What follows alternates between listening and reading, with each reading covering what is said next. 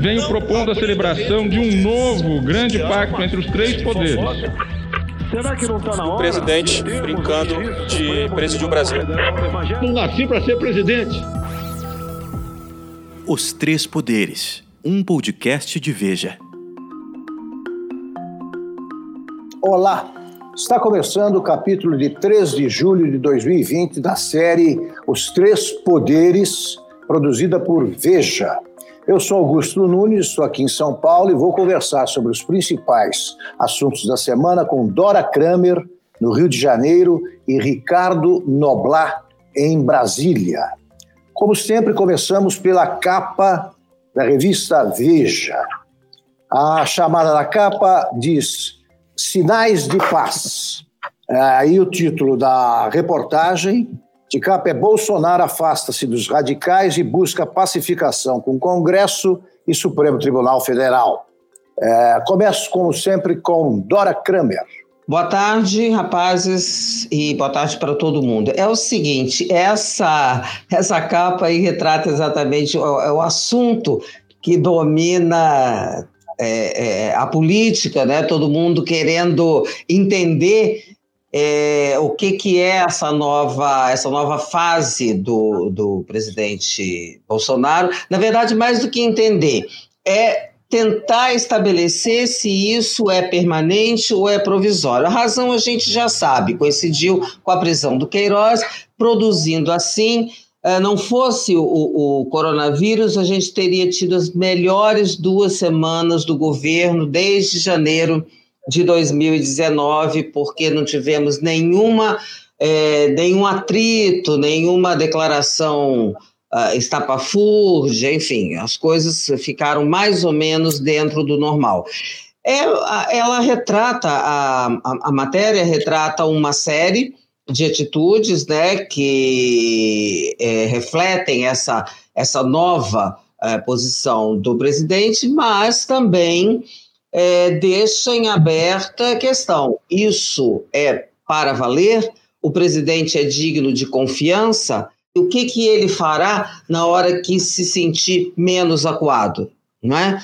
Porque essa, esse, essa nova fase, eu, eu até diria, eu acho que além da prisão do Queiroz, eu não duvidaria que o Bolsonaro tenha prestado atenção na situação do Trump nos Estados Unidos, que está lá numa situação eleitoral periclitante e muito em função, perdeu em função do, da situação, do menosprezo dele com relação à pandemia. E eu acho que o presidente ainda tem muito que fazer antes de reconquistar a confiança, porque ele teria de desfazer declarações, atitudes, ações, uh, tentativas que foram infrutíferas, outras que, que deram certo do ponto de vista dele, quer dizer, retrocessos na, na ciência, na pesquisa, no meio ambiente. Então, tem vários atos concretos, várias atitudes concretas que ele teria de tomar, e eu não sei se ele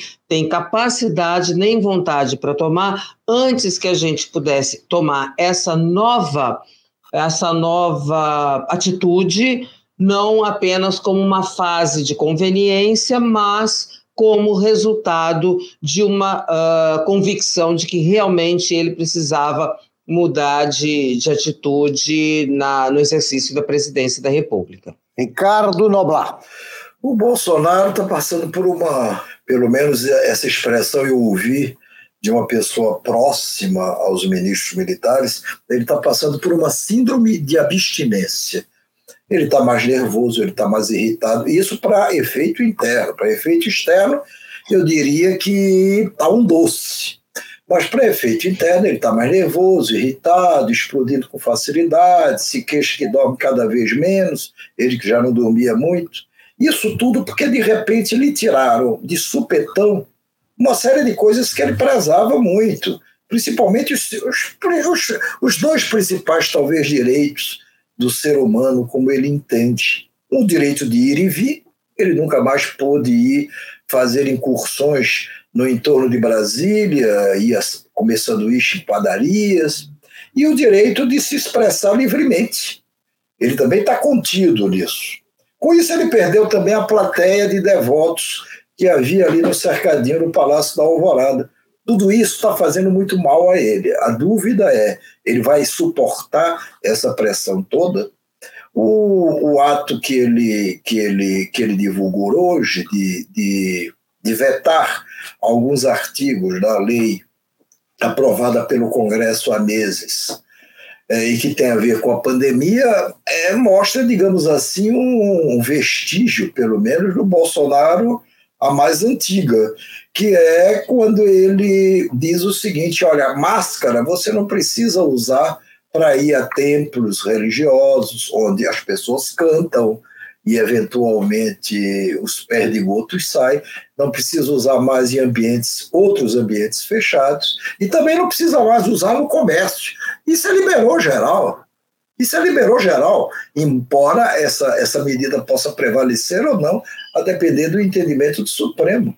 Você já tem casos aqui mesmo no Distrito Federal, é, o governador Ibanez Rocha liberou tudo, está todo mundo liberado, as aulas vão voltar a partir do início de agosto, e logo na semana onde o número de casos se multiplicou e onde o sistema médico público de atendimento, pelo menos, colapsou não tendo mais vagas nas UTIs. Isso deve estar acontecendo seguramente em outros estados. Eu vou sobre a, a, mudança né, de, no tom, a, na forma e no conteúdo do discurso do Bolsonaro. Eu estou com a Dora, já acho que se isso durar é melhor né, para todo mundo, porque é, a cada fala do presidente Bolsonaro você tinha uma crise ou discussões, debates dispensáveis, né? não eram não, não, coisas secundárias, né? viravam manchete e tal. Então, tomara que ele mude de fato. O Noblat está dizendo que ele sofre com isso, sem dúvida, né? Sem dúvida. O, o que ele gostaria de fazer é manter o, o estilo dele, o modo de agir, ele evidentemente está fazendo coisas aí, está fazendo mudanças que ele teria preferido não fazer, da natureza dele. Mas é melhor para o país. E se ele tiver juízo, ele vai descobrir que é melhor para ele também. Foi, sem dúvida, a semana mais tranquila né, que tivemos. Ele baixou o tom de voz, mudou o assunto, passou a viajar mais pelo país, quer dizer, é muito melhor fazer isso do que fazer aquelas incursões aí que por pela periferia de Brasília que o Noblar mencionou. Ah, ele está falando em obras, é bom que haja obras, né? Elas estão seguindo, há ministros aí que continuam trabalhando bem, inauguram uma coisa aqui e ali, é sempre bom e melhor ainda, mencionando o, o fato de que essas obras eh, começaram já há tempos, né? vários presidentes estão eh, é, merecem dividir essa, esse trunfo, que é sempre você inaugurar obras importantes. Também concordo o seguinte: o, o Trump, né, eu conversei com o Bolsonaro há mais ou menos seis, sete meses, mais que isso, um ano. E ele disse o seguinte: ele estava fazendo esse discurso porque ele queria manter, ele não queria cometer é, o erro do presidente da Argentina, o Macri. Ele disse que o Macri mudou o discurso para procurar ampliar o eleitorado e acabou ampliando, não atraindo os que não, os que divergiam dele e perdeu a base. Ele ia se concentrar no discurso para os que o seguem. Eu acho um erro. Mas agora, como o Trump está. Aí dizer como fez o Trump, como está fazendo o Trump. Eu prefiro fazer o que faz o Trump, mantém a base dele, está garantido na reeleição. Ele já pensava só na reeleição. Com essa, essas dificuldades que o Trump está tá sofrendo, embora eu não ache que o Trump tenha perdido, né, claro, a, a chance de se reeleger, era um quadro parecido com o que, ele, que o Trump enfrentou ainda com, na, na, na, eleição passada, nesta época. De qualquer maneira, a reeleição garantida que ele tinha não é mais. E o Bolsonaro também deve ter percebido isso aí, né? E a própria base dele ficou muito estreita, deu margem a que surgissem movimentos e tal, e de alguma forma ele entrou no outro, no outro diapasão, vai ficar diferente. Eu prefiro a nova versão, Tomara que continue. Quanto à pandemia, eu acho mesmo que o Brasil vai acabar prevalecendo a opinião dos governadores, para o bem e para o mal, porque o Brasil é formado por países, né? Você pega a situação da Bélgica, não dá para comparar com o Brasil, você tem que comparar com Minas Gerais, ou estados bem menores, aliás. A Bélgica é pequena demais, né? Você, a França, você tem que comparar com a Bahia, sei lá. É, no caso de São Paulo, por exemplo, o Noblar estava descrevendo a situação em Brasília, que é mais preocupante. No caso de São Paulo é o contrário. A, a, o número de mortos por semana, toda morte é uma tragédia, repito, mas tem diminuído consistentemente. Há vários indícios de que chegou aquele tal platô, o pico, e está estável. E também, né, em nenhuma região do estado, a, todas as regiões do estado têm a taxa de ocupação dos leitos de UTI é inferior a 80%. Então vamos ver o que acontece. Eu acho que deve prevalecer a opinião dos governadores e dos prefeitos. Delegar aos prefeitos a decisão é inteligente. E o uso da máscara é também uma coisa controvertida, porque a OMS, no começo da pandemia, disse que não, não, não, era, não era necessário usar máscara.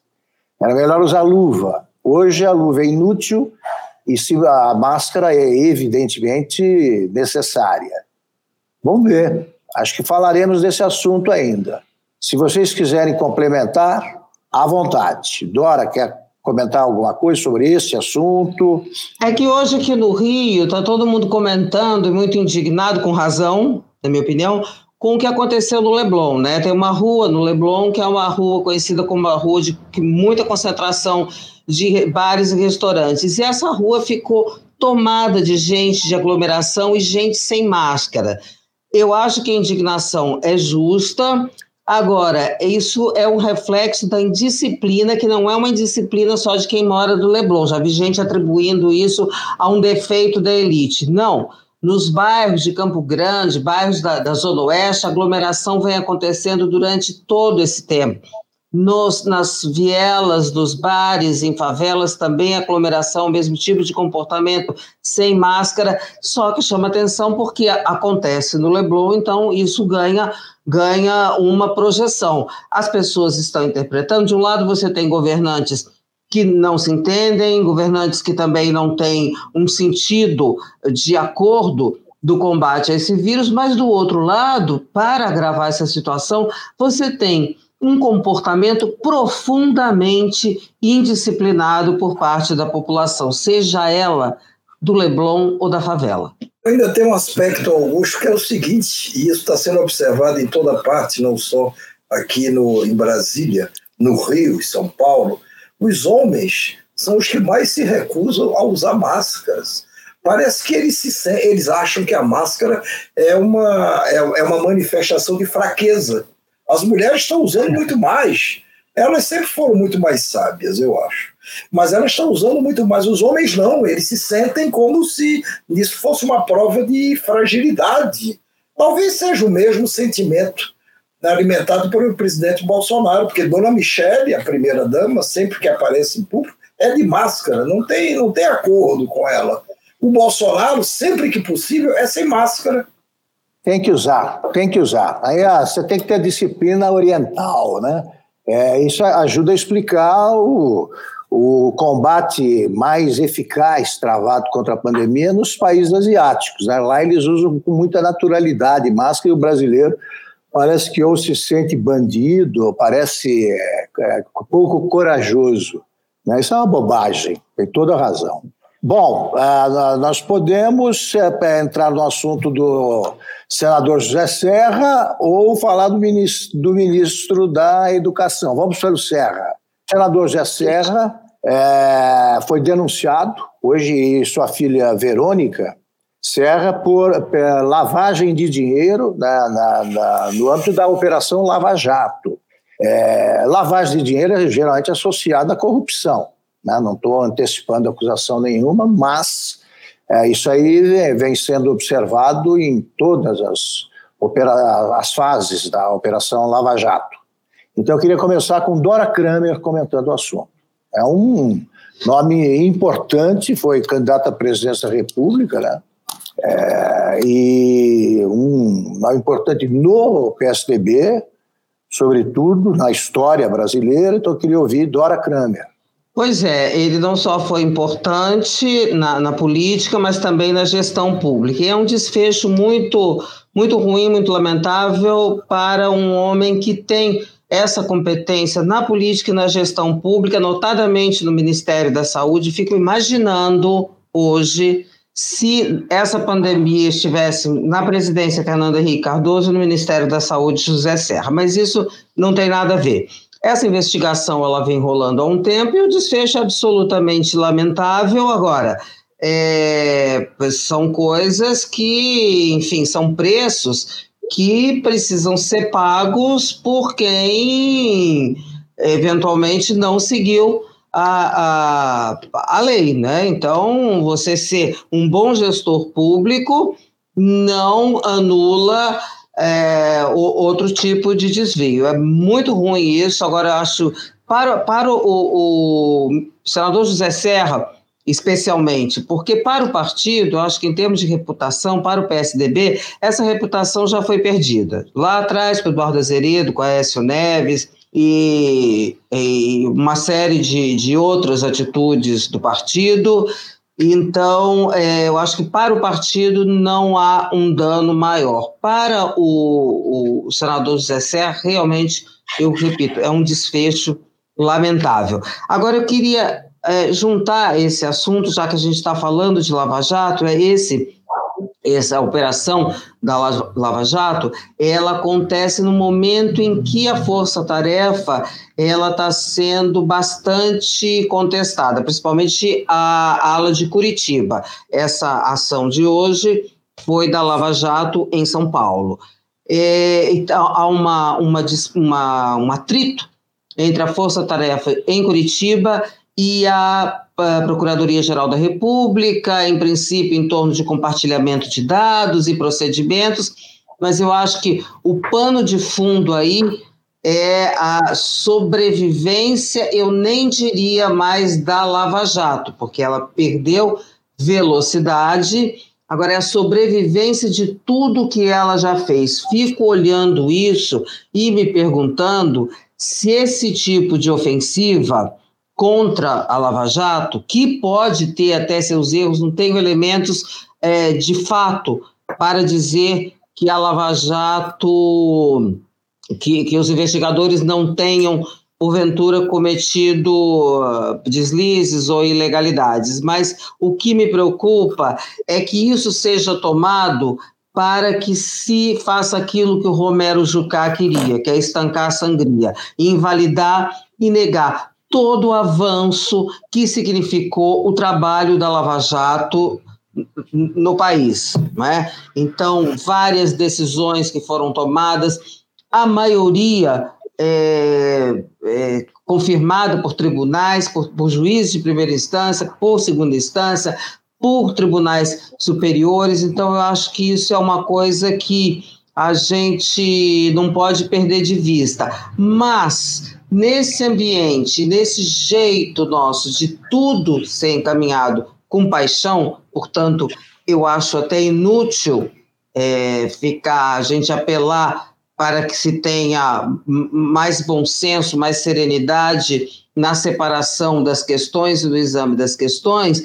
Eu temo que isso, que esse atrito entre PGR e Força Tarefa da Lava Jato uh, chegue a um, a um desfecho que vitimou na Itália a Operação mais, Mãos Limpas, por outros caminhos e por outros motivos, ela acabou inviabilizada. E eu acho, temo que estejamos entrando num caminho parecido.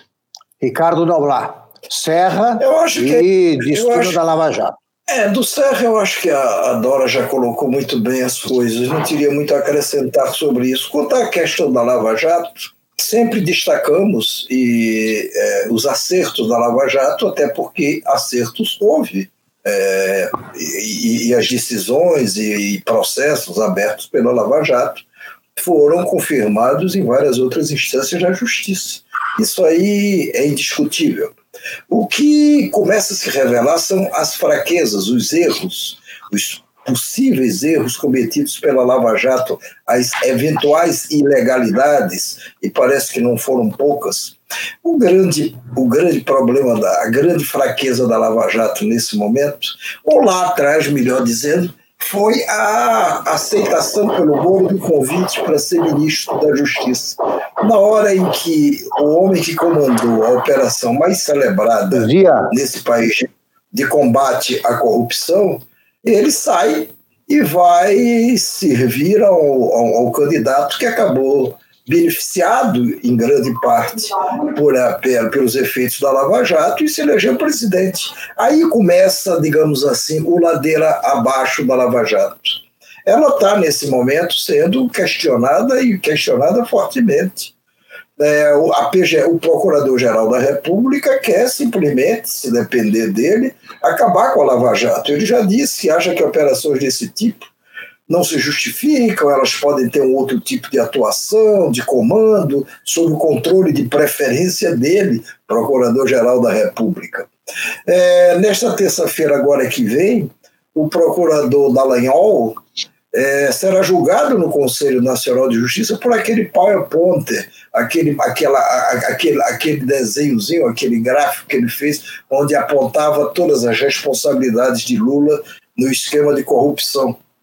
Está é, tá em discussão também, neste momento, a descoberta de mensagens trocadas e da colaboração que houve, é, a revelia do Ministério da Justiça da época, sem o conhecimento, muitas vezes, do Ministério da Justiça à época, entre a Lava Jato de Curitiba e o FBI, com a vinda de agentes para cá, com a troca de informações constantes e com o relacionamento direto entre o Dallagnol, que era ali o, a partir de um certo momento o comandante da Força Tarefa da Lava Jato, com elementos do FBI, é, para a apuração e a investigação é, de crimes cometidos ou de supostos crimes cometidos por personalidades brasileiras, entre elas o presidente da Câmara e o presidente atual do Senado, Davi Alcolumbre, que são citados nessas mensagens.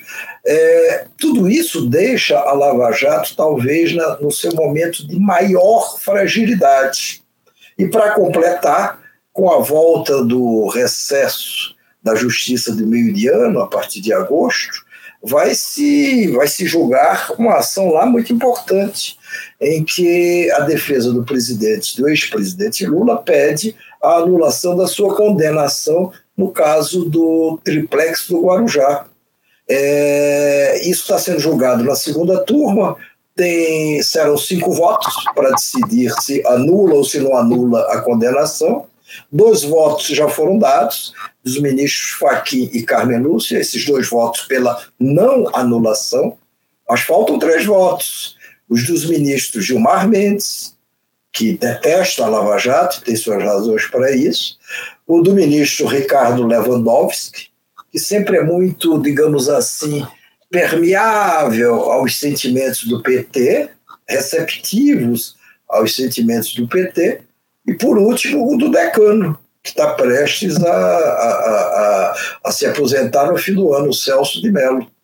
Então, esse também, se, se por um acaso, o que eu acho pouco provável, mas pode acontecer, se por um acaso é, eles desmancharem a decisão de a, a, a condenação do Lula, o Lula volta a recuperar os seus direitos políticos. E aí a história política desse país, daqui para frente, será uma, uma, uma, uma, uma incógnita. Já, não que não seja, mas enfim, ela ficará ainda mais confusa. Deixa só, ele não recupera, não, porque ele tem a condenação em segunda instância no sítio de Atibaia. É. Você tem toda a razão. Sobre o José Serra, uh, eu acho que o, o, todos os casos, todas as suspeitas né, uh, devem ser investigadas, uh, todas as pistas têm de ser seguidas, percorridas, né, todas as dúvidas devem ser esclarecidas, não tem ninguém aqui acima da lei. Então, eu lamento tá? pelo bom trabalho que o Serra fez como político e como administrador. Ele fez bons governos aqui em São Paulo e, como bem lembrou a Dora, ele certamente sairia melhor que todos os outros aí. É, pouca gente seria comparável à eficiência que ele demonstraria caso estivesse no Ministério da Saúde. Aliás, só de passagem, é o que o governo, aproveitando essa fase branda o Bolsonaro deveria fazer, né? Bota o Ministério da Saúde para coordenar, que é o que falta o trabalho dos estados, isso seria a fórmula ideal. Mas vamos lá, eu quero ver agora o PSDB lidar com isso. O PSDB, historicamente, não sabe lidar com casos de corrupção envolvendo tucanos. Eu me lembro de ter escrito em 2005, em dezembro de 2005, quando acusar, quando ficou claro uh, o envolvimento em bandalheiras ali do Eduardo Azevedo, que era presidente do partido. Eu até escrevi, não precisava ser evidente para prever isso aí, mas olha, ou expulsa ou vai carregar esse cadáver aí pelo, pelo uh, até o fim dos tempos. Não só isso aconteceu, porque ele não foi sequer afastado naquela época da presidência, como uh, nesse percurso de lá para cá apareceu o caso, apareceram os casos envolvendo o Aécio Neves. Então, agora se junta outra figura importante a esse acervo, e é preciso que o PCB aprenda a lidar com isso, senão acho que os prejuízos serão pesados. Né? O curioso é que o DEM que é mais que é mais à direita, o PSDB é mais de centro, enfim, o DEM sempre soube lidar com essas coisas. Ele simplesmente é, é. É, é, desfilia o cidadão que é atingido por alguma acusação, não é? É o que deve fazer e o PSDB não aprendeu nem sequer a lição antiga dada pelo Itamar Franco, presidente, e quando teve um dos seus auxiliares é, acusado de, uma, de um suposto ato de corrupção, ele simplesmente e era o chefe da Casa Civil. Como era o nome dele, Dora? Henrique Argrives. Henrique, Henrique Argrives, que depois voltou. Que depois ele voltou. foi afastado e depois se viu que não havia nada contra o Argrives e ele voltou. Quer dizer, é, é, é simples isso. E o PSDB insiste em não se comportar assim. É, e aí é o PT, não existe é, crime nenhum lá, então são todos absolvidos liminarmente, é ruim. Agora, sobre a, a, a Operação Lava Jato, ela tem sido atacada não pelos defeitos que surgiram, não pelos erros que cometeu, mas pelas virtudes, eu não tenho dúvida. Dá exemplo do que aconteceu com a Operação Mãos Limpas, a Lava Jato começou a sofrer bloqueios entraves, a enfrentar pedras no caminho quando chegou ao Congresso e se aproximou do Judiciário. Nem sem dúvida. O Congresso é hostil à Lava Jato por quê? Porque está infestado de, de pessoas que figuram no departamento de propinas da Odebrecht, é, é, pessoas comprovadamente culpadas, quer dizer, não dá para para discutir isso aí, dizer, as provas polidas pela Lava Jato é que não podem ser é, prejudicadas.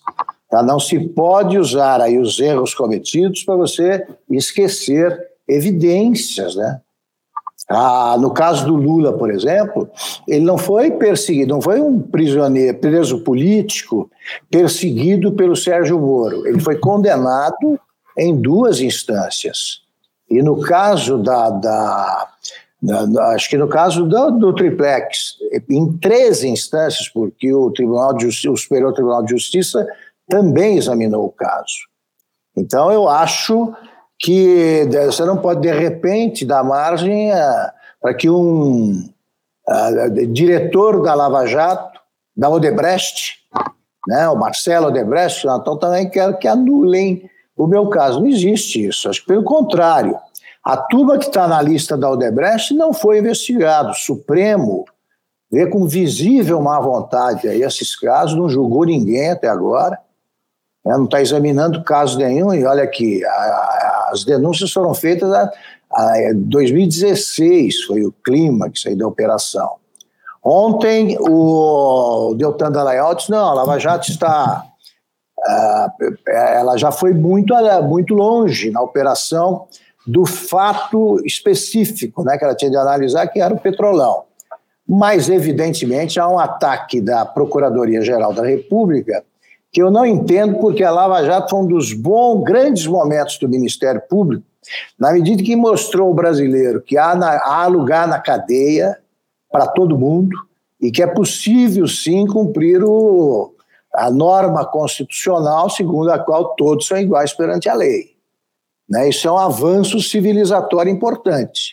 Espero que isso seja preservado.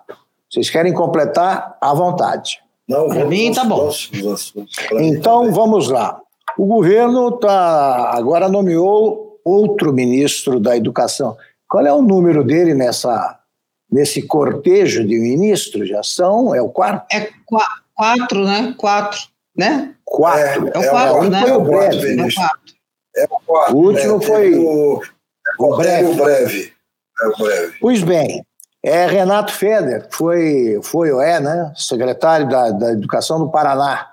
Foi um dos três entrevistados pessoalmente aí pelo presidente Bolsonaro. O, o general Augusto Heleno disse que, nesse caso, não houve nenhum pedido da presidência da República para que a ABIN fizesse algum tipo de apuração.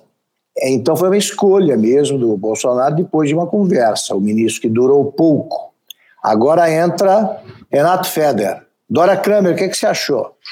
Olha, pelo. É, é difícil, né? Arriscado a gente dizer que pela conversa dele é boa, porque a conversa do Decotelli também era boa, né?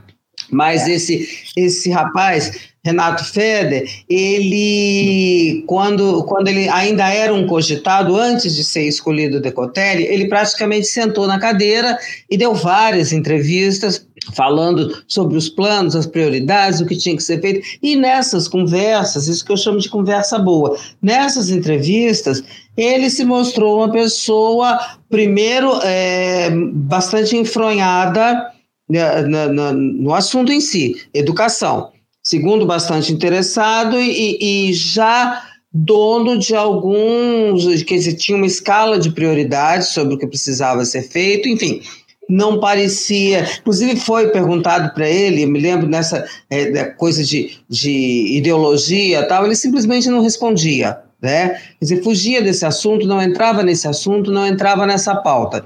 Isso quer dizer, isso já mostra que é a prevalência dessa fase aí mais razoável do presidente, e que prevaleceu esse tipo de escolha. Mas, como aconteceu no caso do Decotelli, a conversa foi boa, mas havia outros problemas, eu prefiro esperar para ver se esse ministro realmente pega no tranco.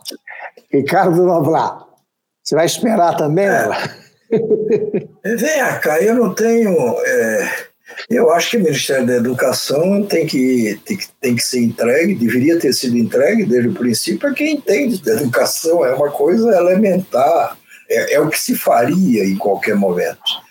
O que não quer dizer que não possa ter passado por lá especialistas em outros assuntos que, no entanto, se revelaram bons gestores e que tocaram bem o Ministério. É, o, o, o, esse ex-secretário agora de Educação do, do governador Ratinho Júnior, é, ele é um executivo da área de educação, ele é um empresário da área de educação, aparentemente entende, pelo menos de parte da educação, não sei se entende de educação de educação é, pública, mas isso ele terá condições de demonstrar a partir de agora. O que não é mais possível é você errar tanto na escolha de ministros e principalmente em áreas importantes. Nós tivemos sucessivos erros na escolha dos ministros da educação e na área da, da saúde, é, quando se tinha um, um, um, um ministro que estava aparentemente dando conta do recado, com uma popularidade lá em cima, esse ministro foi despachado. E o segundo que apareceu, o Nelson Tachi, ele era médico, também vindo dessa área mais de negócios, mais como empresário, mas era médico, entendia do assunto, e não durou 30 dias, no caso. É, eu espero que esse aí saia bem, porque não é possível, nas duas áreas que mais afetam a vida dos brasileiros, segundo todas as pesquisas de opinião, saúde e educação, a gente só tem escolhas desastradas. Só tem isso. Foi o que teve até agora.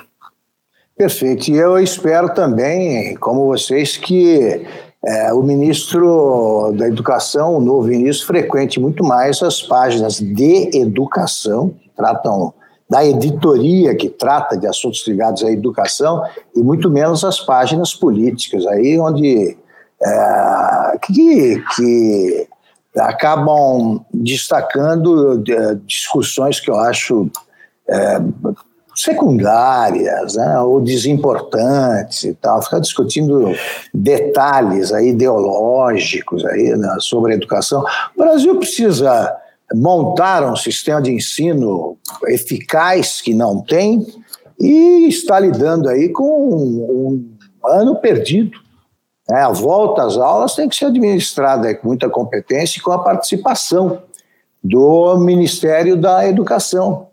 Né? Como é que se vai fazer para voltar, a retomar as aulas? Né? Qual vai ser o processo que, que vai determinar esse escalonamento né, para a volta? É complicada essa situação.